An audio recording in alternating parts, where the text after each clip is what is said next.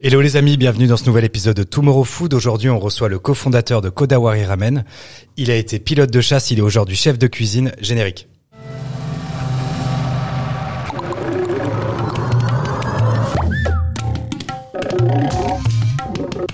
Hello Jean-Baptiste, bienvenue sur le plateau de Tomorrow Food. Salut Léo. On est ravi de t'avoir avec nous parce qu'on adore les ramen et on adore les ramen de Kodawari Ramen. Bah, merci, merci de nous recevoir. Bah, c'est avec plaisir.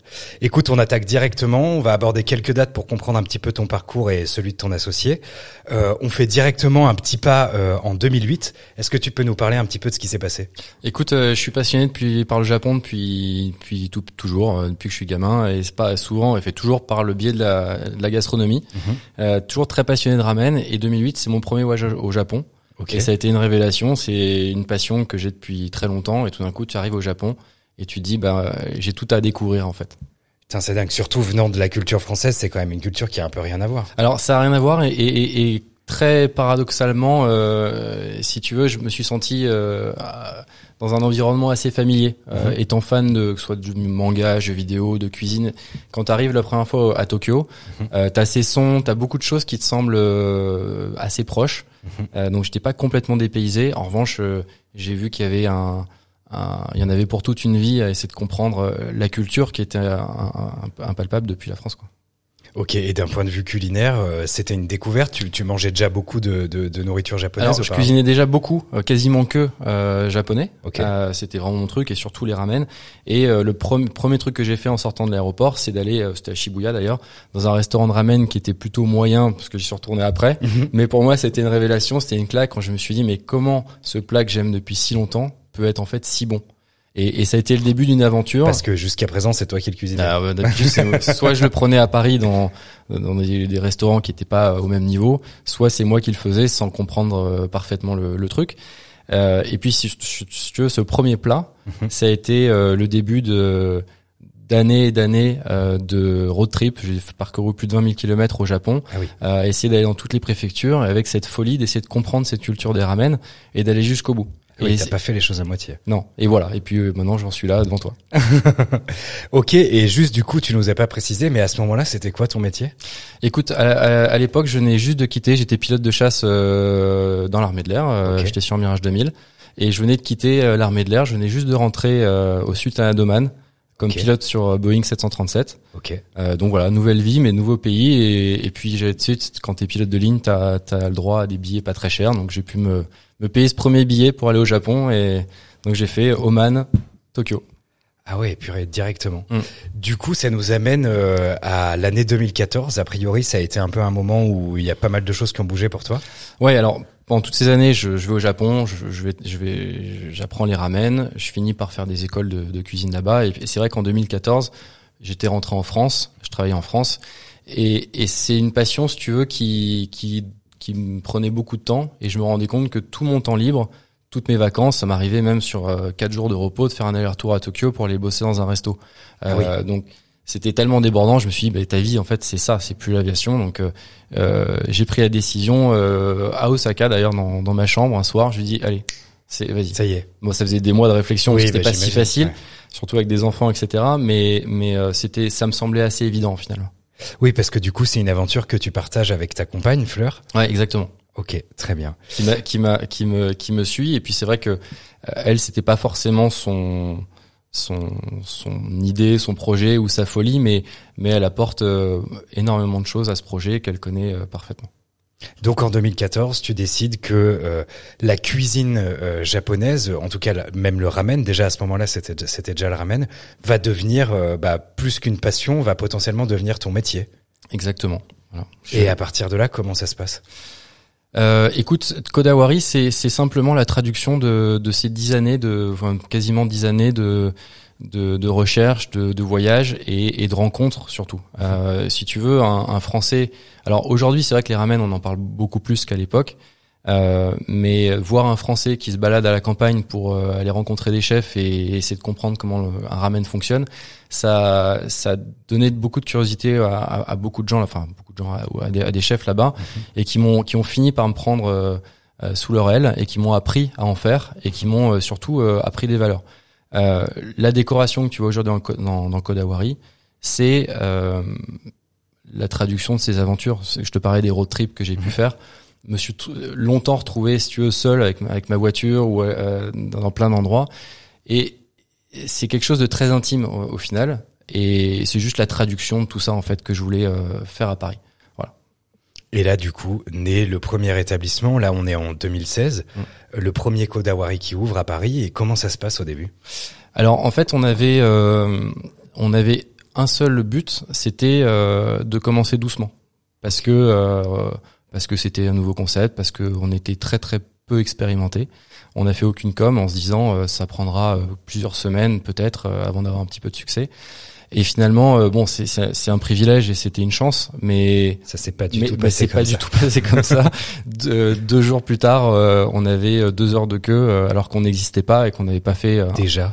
Ouais, c'était c'était fou. Voilà, donc on s'est fait submerger.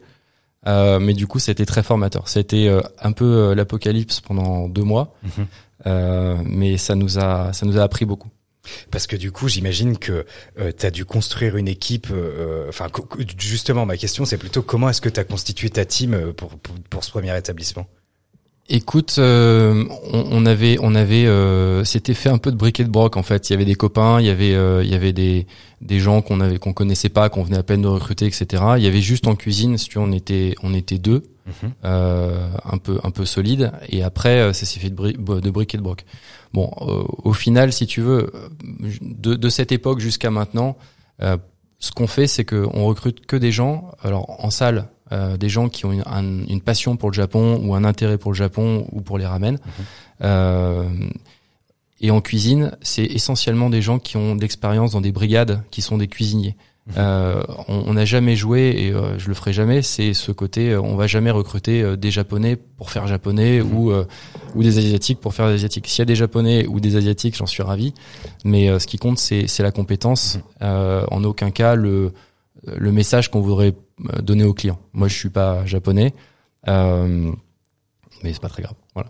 A priori, c'est pas très grave parce que l'établissement ne désemplit pas. Non. En revanche, en revanche, si tu veux, ce qui est fondamental, c'est l'ADN, si tu veux, de qui a, qui a derrière. Euh, si je suis là, enfin, si Kodawari existe, c'est parce que c'est uniquement grâce à euh, des gens qui m'ont fait confiance. Tu sais, au Japon, euh, ils t'ouvrent pas facilement leurs leur portes, mhm. euh, ou en tout cas, ça prend beaucoup de temps avant de, de te jauger, de voir qui tu es comme personne.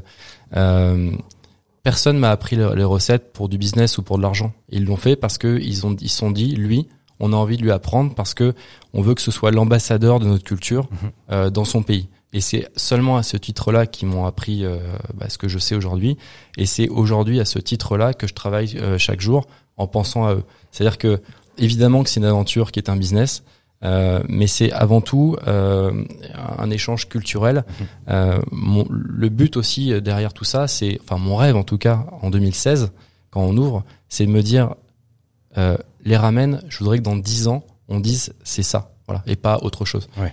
typiquement, les sushis, ça a été complètement dénaturé et en des années 90 à aujourd'hui, c'est devenu autre chose. Mhm. Mais moi, si tu veux, ma mission, c'est de dire un ramen, c'est fait maison avec des nouilles maison euh, sans glutamate et de qualité. Voilà. Et je, je mon rêve, c'est ça. Donc c'est peut-être le pari qu'on est en train de, de, de gagner. Bah, j'ai bien l'impression que tu es le, en tout cas le, le garant d'une d'un ramen authentique à, à, Paris, euh, du moins en France, je ne sais pas, mais à, Paris ça fonctionne plutôt bien. Et pourtant, euh, c'est assez dingue parce que tu tu restes euh, enfin tu restes tué c'est très réducteur de dire ça comme ça mais tu es un, un étranger euh, euh, qui a qui a appris les codes et la culture euh, japonaise et qui du coup a fini par aller apprendre avec les j'imagine les maîtres en la matière au, Japon. Ce qui fait qu'aujourd'hui ton établissement fonctionne très bien a très belle réputation. Parce que c'est pour les gens qui connaissent pas Kodawai Ramen c'est un établissement enfin c'est aujourd'hui d'ailleurs deux établissements on y, on y reviendra plus tard mais qui jouait d'une très belle réputation euh, euh, et, et, qui ne désemplit pas encore une fois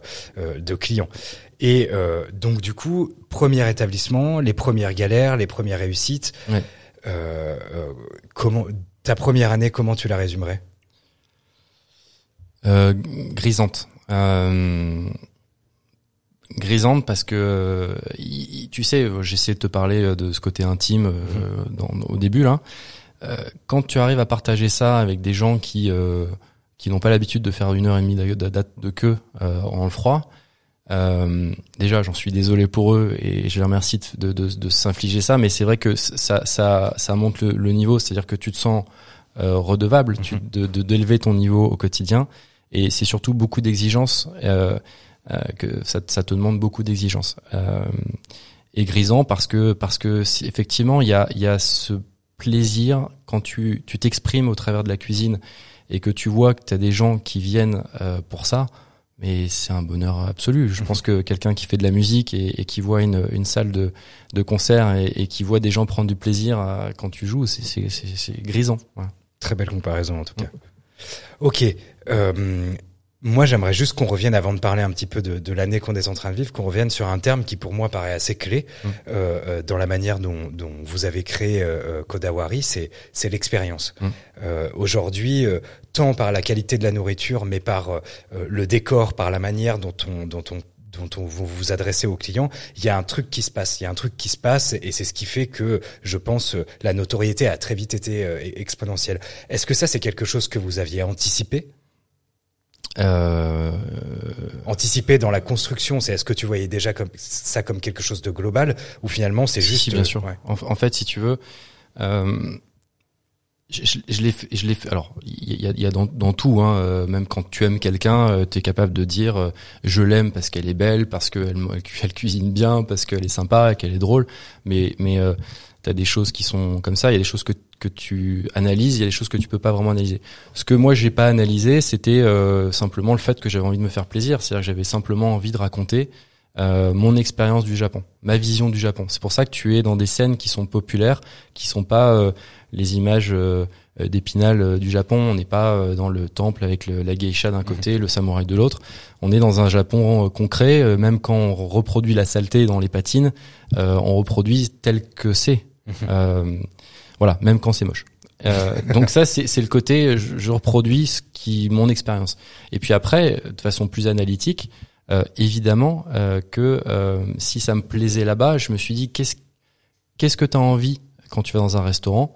Je pense que tu as envie déjà de sincérité. Tu as envie que, les gens qui enfin les clients te donnent de l'argent pour quelque chose, donc il faut que ils, ils, ressentent qu'il y a quelque chose derrière, que ce soit pas juste un business qui, qui vient prendre leur argent, qui s'en fout du reste. Il, faut de la générosité, il faut de la sincérité, et dans l'expérience, évidemment, bah, je suis persuadé que euh, la restauration, c'est un lieu de vie et, et, et, pour faire de la vie, bah, il y a plusieurs expériences. Il y a une expérience de décoration, de musique, d'odeur, d'ambiance, les petites des attentions. Mais tu vois, par exemple, au niveau du service, euh, les attentions, on va pas euh, dire de façon euh, aux, équipes euh, parler comme ci ou parler comme ça. Ils sont eux-mêmes. On les laisse être eux-mêmes et surtout qu'ils soient eux-mêmes. C'est génial. Et mais on veut cette détente, ce, cet aspect détendu. Euh, voilà, donc c'est effectivement multisensoriel Kodawari. Mhm. Euh, et puis je pense qu'il y, a autre chose, c'est que on est très nombreux en fait à être passionnés par le Japon, euh, notre génération, je pense. Je disais tout à l'heure pour par, les mangas, les jeux vidéo, et en fait on est en train de leur parler. Enfin, j'essaie par, par ce que je connais euh, de leur parler, et ça marche aussi pour ça, parce qu'on on montre un Japon qu'ils ont envie de voir en fait. Mhm. Ok. Très clair. En tout cas, c'est c'est c'est c'est un pari réussi, on peut le dire. Mm. Bon, on va on va mettre un peu les deux pieds dans le plat là. Maintenant qu'on a posé un petit peu le tableau. Euh, euh, Aujourd'hui, tu as deux établissements. Mm. Euh, à peu près combien de salariés? 70. 70. Donc une, une machine qui commence à, à, à, être quand même un beau bateau, disons, euh, je dirais. Euh, on arrive là au, milieu du mois de mars 2020. Euh, L'État nous annonce que euh, la France entière va être confinée. Les restaurants euh, se doivent de fermer. C'est le départ du. On commence à parler de pandémie. Qu'est-ce qui se passe de ton côté? Dans quel état d'esprit? Comment tu reçois cette Comment tu reçois cette information? Écoute, déjà ça commence pas le jour où ils annoncent que ça va être fermé. Ça, ça commence quelques jours auparavant où où j'anticipe ça et je me dis ça va fermer. Qu'est-ce qu'on fait? Et ma priorité, en fait, assez spontanément, elle est d'ordre social.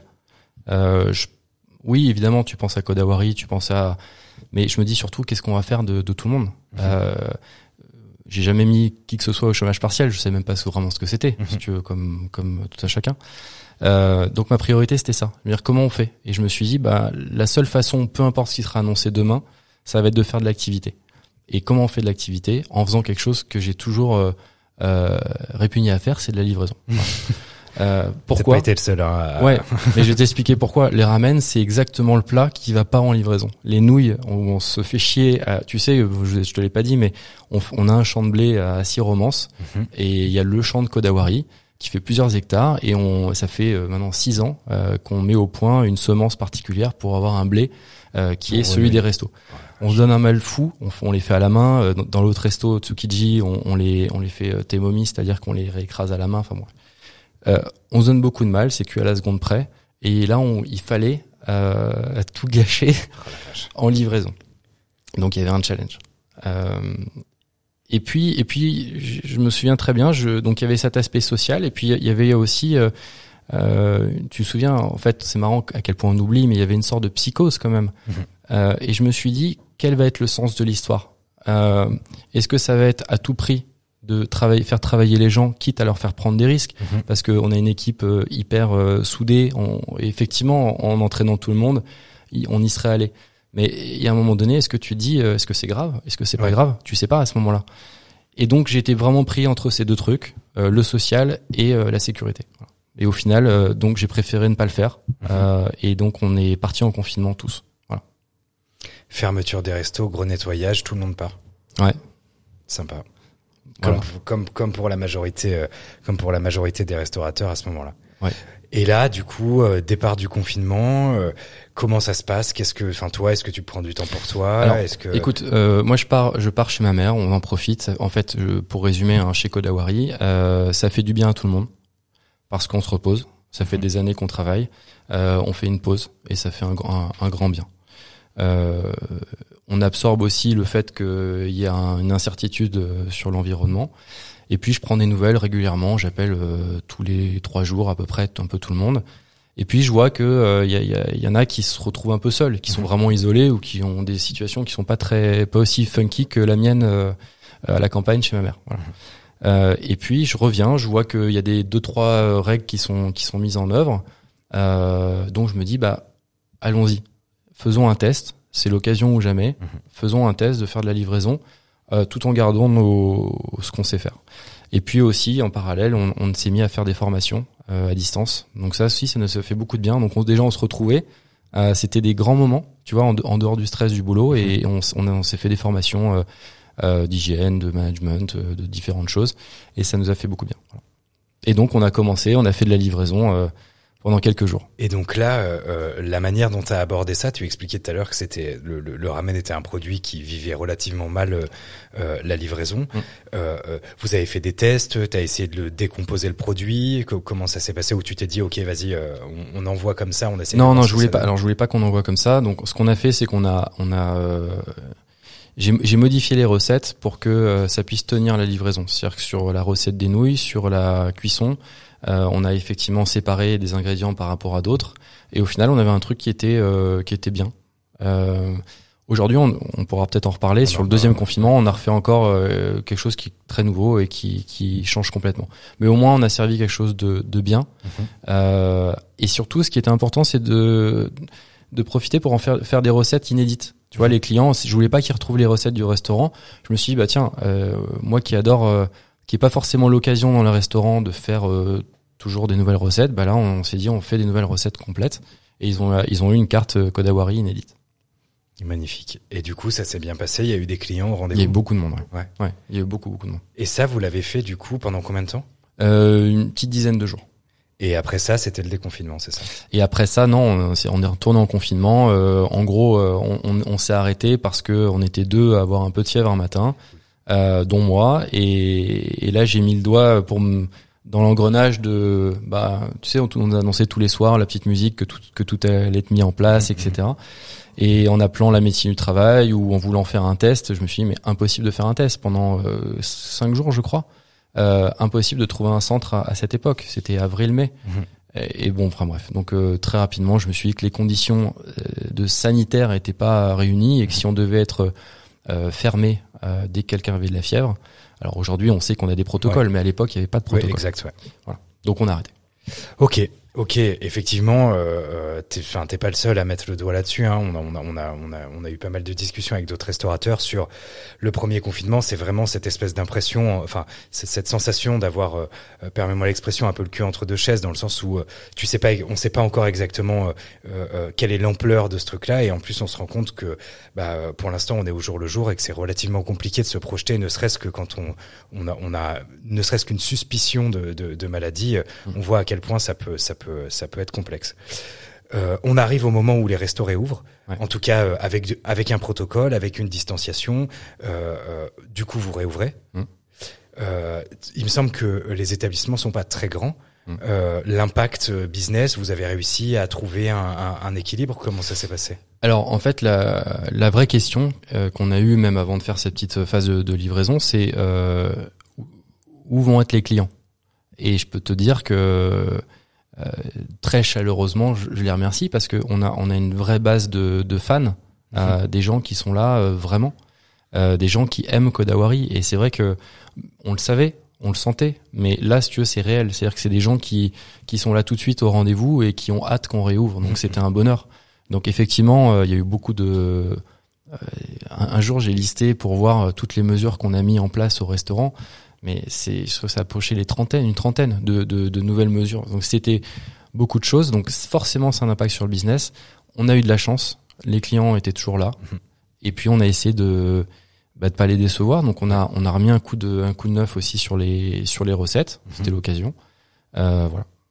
Donc encore une fois, euh, la créativité se réinventer pour justement euh, faire finalement monter encore. Enfin, l'exigence que tu as mis, euh, mm. euh, que tu t'es mise et que tu as mis à tes équipes, c'est d'aller encore plus loin, encore plus haut. À la fois être être ultra ultra efficace sur la partie sanitaire avec des protocoles identifiés, ce qui est, j'ai envie de te dire, à la fois normal et, et, à la fois très intelligent, parce qu'on est à un moment où on a quand même une partie des, des, des clients français qui se posent la question, qui qui, qui se demandent est-ce que je vais retourner au resto, est-ce que c'est safe, est-ce que vraiment ils machin. Mm. Enfin, on voit qu'il y a aussi des restaurateurs qui, qui pour certains, euh, euh, l'info elle est rentrée par une oreille, elle est ressortie directement par l'autre. Donc, euh, il s'agissait aussi de savoir se positionner à ce moment-là et d'affirmer le fait que, mais bon, a priori pour vous. Non, mais nous, nous, il n'y avait pas de question. C'est que, enfin. tu, tu, tu, faut jouer le jeu. Enfin, t'as, t'as, une économie d'un pays entier qui, qui, va être foutu en l'air. Mm-hmm. Euh, quand tu réouvres, euh, t'as des responsabilités, quoi. Tu, mm-hmm. tu dois te mettre au niveau. Pendant, pendant toute cette année-là, euh, à la fois euh, pendant, pendant que vous étiez fermé et pendant que vous avez réouvert, mm. euh, est-ce que vous avez beaucoup communiqué? Est-ce que vous êtes servi des réseaux sociaux? C'est quoi, toi, ta stratégie, ne serait-ce que même avant le Covid? Alors, écoute, déjà pendant le Covid, ce que, ce que j'ai fait, c'est que j'ai, on, oublie beaucoup, on parle beaucoup des restaurateurs, tu vois, tu m'invites, je suis ravi, mais on oublie les agriculteurs qui sont derrière nous, en fait. nous, on est entre le client et l'agriculteur. Euh, s'il n'y a pas d'agriculteurs, il n'y a pas nous, il n'y a pas de clients. Mhm. Donc, euh, donc en fait, j'ai communiqué là-dessus. J'ai rappelé euh, des choses d'ailleurs, enfin des gens que je présente, mais peut-être pas assez. Donc j'ai dit, bah, voilà les gens qui font Kodawari. Mhm. ça va en Bretagne, des gens qui nous font nos poissons séchés japonais, Peyo Erkar qui est au Pays Basque pour les, les ports. voilà, et puis j'ai présenté comme ça tout le monde. c'était pour moi, c'était le plus important. voilà. Ok. Et, euh, et euh, l'idée de l'idée de euh, devenir un intermédiaire, essayer de faire marcher. Il y a quelques restaurateurs qui l'ont fait, tu vois, de faire faire monter un peu les produits pour essayer justement de. de c'est quelque chose que tu as. C'est très dur si tu veux. En fait, le soit soit tu te fais un, soit tu le mets, tu fais un comptoir au, au restaurant. Écoute, j'y crois pas. Si, tu veux, quand tu fais de la livraison, tu sais très bien que les, les plateformes prennent un gros gros pourcentage. Euh, je, je trouve que c'est pas économiquement viable. Euh, je préfère mettre en avant euh, le travail des agriculteurs, euh, essayer de, de, réouvrir les restaurants, transformer leurs produits mhm. et les servir. voilà, ça, ça j'y crois, j'y crois davantage. Ok, très clair. on a parlé justement de, de, de la livraison. Auparavant, c'est quelque chose que tu ne faisais pas du tout. Pas du tout. Pas du tout. T'avais jamais, euh, t'étais jamais passé par des plateformes de livraison comme euh, Deli et, euh, et, Uber, mm. qu'on ne citera pas. Euh, ok. Et tu sais pourquoi? Kodawari, je te dis, c'est un lieu de vie. La restauration, c'est un endroit où les gens s'engueulent, s'embrassent, dînent, ont des expériences, ont des souvenirs. À partir du moment où tu fais de la restauration à emporter, c'est déjà plus de la restauration, mm. c'est de la bouffe à emporter. Et il se trouve que, euh, sais pas toi, mais l'essentiel des fois où je me suis fait livrer, c'est rarement bon. parce que parce que la, la nourriture elle en souffre en fait. Et du coup, euh, bah, quand tu vois les deux choses, tu dis que, comment on fait alors que notre concept, il, il, repose vraiment sur le lieu de vie, sur euh, cette expérience-là, etc. Comment tu fais pour essayer de la transposer pour en livre? Créer l'expérience. Ouais. Alors, on a fait déjà euh, première chose, c'est on s'est dit la qualité. Euh, comment on fait pour la pour, pour la préserver Et on, on, a fait un truc qui s'appelle des ramen en kit. Mm -hmm. donc, c'est des ramen où à la maison, l'inconvénient c'est que la personne reçoit son ramen à finir de, de préparer, c'est-à-dire que les nouilles sont à cuire, le bouillon est à réchauffer et ensuite tu dois faire ton assemblage, etc. Donc ça c'est le truc euh, pour certains peut-être euh, contraignant. Et en fait c'est hyper ludique parce que c'est marrant, c'est-à-dire que les gens voient ce que la décomposition du, du plat et de façon euh, indéniable c'est juste meilleur. En fait si tu veux faire un ramen autrement que comme ça, c'est pas possible. Voilà. C'est rigolo que tu parles de ça. On a reçu euh, euh, Vincent de Goku, un mec qui est qui est qui, a, qui fait un burger, euh, qui a été euh, champion de France, salut Vincent, champion de France du burger, euh, et qui du coup a, a, mis en place ce même système en disant bah en fait le fait de le faire en kit et que le client finisse, mmh. bah tu vois tu parlais de comment ramener l'expérience. Kodawari à la maison. Alors certes tu vas pas leur livrer un kit pour qu'ils se refassent la déco parce que ça, ça n'aurait pas de sens, mais en revanche ça peut être ça peut être une solution. C'est une solution parce que la, la, la question que tu m'as pas posée c'est comment on fera après et en fait, le temps et l'énergie qu'on passe là en ce moment à développer ce, ce et ces kits, euh, c'est de, de, préserver cette qualité et que la personne euh, puisse avoir euh, le vrai goût et la vraie texture des ramen. Après, pour la partie expérience, là ce matin d'ailleurs, on a, on a tourné un, un mini clip euh, d'explication de comment on faisait ça. Donc, euh, il t'aura un QR code où tu, tu scannes ton QR code tu auras les explications euh, de comment cuisiner, tu auras les musiques de Kodawari. Tu sais, on a, on a enregistré des sons ouais, de rue ouais, ou ouais, du marché de poissons, etc. Donc tu pourras, euh, tu auras une bande sonore et puis des, des goodies, des choses que qu'on qu'on mettra pour pour arriver à parler encore de cette passion euh, du Japon. C'est un canon en tout cas. Et euh, d'un point de vue purement opérationnel, Mm. euh, pour la période de réouverture, est-ce qu'il y a eu des changements radicaux? Est-ce que toi, il me semble que tu étais déjà en 7-7 On était déjà en 7-7, ouais. Et on a ouvert, en, on a fini par ouvrir en continu. Euh, bah là, depuis le couvre-feu, assez récemment. Finalement, euh, cette cette crise particulière, euh, tu sais, c'est un business, il s'adapte à un référentiel. Quand tu changes de référentiel, il va falloir que le business il s'adapte. Euh, sinon, il, il, peut y avoir des dommages. Mhm. Donc, le business, c'est, enfin, le nouveau référentiel, c'est euh, plus d'ouverture ou euh, moins de, moins d'ouverture ou moins de sièges. Comment on fait? Voilà. Donc, le continu, ça, ça, nous a poussé à tester le continu. Mhm. Euh, ça nous a poussé à faire ce que je te disais sur les sur les kits. Euh, et au moins, ça, ça, ça aura servi à ça. Voilà, de, de, de nous pousser à aller plus loin que ce qu'on aurait euh, fait en, en croisière normale, quoi. Ouais. Et du coup, ça nous amène un petit peu de, à, à, à, ce deuxième confinement. Au moment où on est en train de, de t'interviewer, on est, on est, on est au cœur du deuxième confinement. Euh, comment est-ce que toi, en tant que patron d'entreprise et, et, en tant que chef de cuisine, mmh. comment est-ce que tu vis cette partie-là? Euh, Écoute, je la vis à euh, titre personnel bien. Euh, parce que parce que j'ai l'habitude de faire face et, et de prendre euh, de, de pas refuser l'obstacle. Mmh. Donc c'est pour ça que je la vis bien. Maintenant, euh, savoir si la situation est compliquée, euh, oui. Est-ce qu'elle prend du temps Oui. Euh, Est-ce que c'est dramatique? Je pense pas qu'à moi, je pense à, à l'ensemble. Oui. c'est dramatique. C'est-à-dire qu'on est, on, a, on entend tous des gens qui n'ont pas les ressources forcément, ou pas forcément la base de clientèle, ou pas l'expérience d'être sur les réseaux sociaux, de se réadapter, de faire des choses comme ça, ou qui n'ont pas le personnel pour faire du continu. Et, et c'est ça qui est grave. Voilà. Mmh. donc très profondément euh, concerné par tout ça. Euh, je le vis bien parce que c'est mon tempérament. Est-ce que tu penses que euh, pour la restauration, Hmm. mm. parlons de la restauration parisienne, il y aura un avant et un après? Alors, il y aura un avant et un après d'un point de vue économique. Je ne pense pas qu'il y aura fondamentalement un avant et un après en termes commercial. Ce que je veux dire par là, c'est que euh, Là, aujourd'hui, les gens consomment différemment. Demain, ils recommenceront à, consommer comme avant. Pourquoi? C'est notre culture. Il y a des pays où, tu vois, typiquement, quand j'étais au Sultanat d'Oman, ce qui me manquait le plus, c'était les terrasses. Il n'y a pas, a pas de centre-ville avec euh, le café du commerce. Ça n'existe pas là-bas. Et en fait, ça, c'est notre culture latine, française. Il y aura toujours besoin de lieu de vie. Il y aura toujours besoin d'aller draguer une nana dans, dans, un, dans un resto, etc. Donc, les gens, plus que tout, et d'ailleurs tu l'as vu au déconfinement cet été, les gens sont, sont revenus Rué. rués sur cette vie d'avant. Donc ça, je pense que ça changera vraiment pas. Même si aujourd'hui, beaucoup de gens désespèrent en disant mais où est la fin? Et à quel moment euh, on va retrouver ça? Je sais pas, mais en tout cas, on le retrouvera. Euh, Ça, une fois qu'on l'a dit, euh, l'expérience qu'on est tous en train de gagner à faire du, du service en continu, du 7-7, de la livraison, c'est des choses qu'il qu'il faudra pas mettre complètement de côté. Mhm. Euh, il y a une réflexion à avoir sur la livraison. Si c'est pour refaire moins bien qu'au resto, moi je pense que c'est une connerie. Euh, si c'est pour faire aussi bien qu'au resto, voire mieux parce que c'est pas la même offre, Mhm. et la maintenir pour plus tard en, en plan B ou en plus, je pense que c'est mal. Effectivement, c'est une bonne analyse que tu as là. Merci beaucoup Jean-Baptiste. Euh, moi, j'aimerais j'aimerais un petit peu comprendre euh, euh, où est-ce que vous en êtes. Euh, Aujourd'hui, tu as deux établissements. Mm. Euh, est-ce que avant le Covid, il était question de grandir? De, Est-ce que vous aviez d'autres projets d'ouverture? Euh, Et est-ce que est-ce que c'était des ramènes à nouveau? Ou est-ce que tu veux partir vers d'autres choses? Raconte-nous un petit peu. Alors, je te disais, euh, ma mission, c'est les ramen. Euh, il y aura toujours des, des ramen et uniquement ça.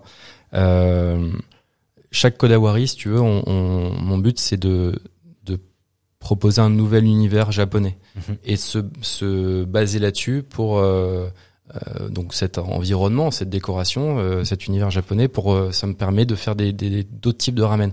Le deuxième restaurant, c'était le marché de poissons de Tsukiji, qui a Ouais. malheureusement fermé définitivement à Tokyo. Et ça m'a permis de faire des ramen de poissons, qui sont des ramen qui sont d'ailleurs assez peu répandus au Japon. Mais tu vois, c'est une excuse pour refaire des recettes qui ont rien à voir et, et grandir comme ça. Voilà. Donc c'est décliner les ramen. Mon but, c'est de montrer aux gens que les ramen, oui, il y a un ADN qui est très strict pour appeler ça un ramen, mais au final, tu as une grande variété de, de, de ramen possibles.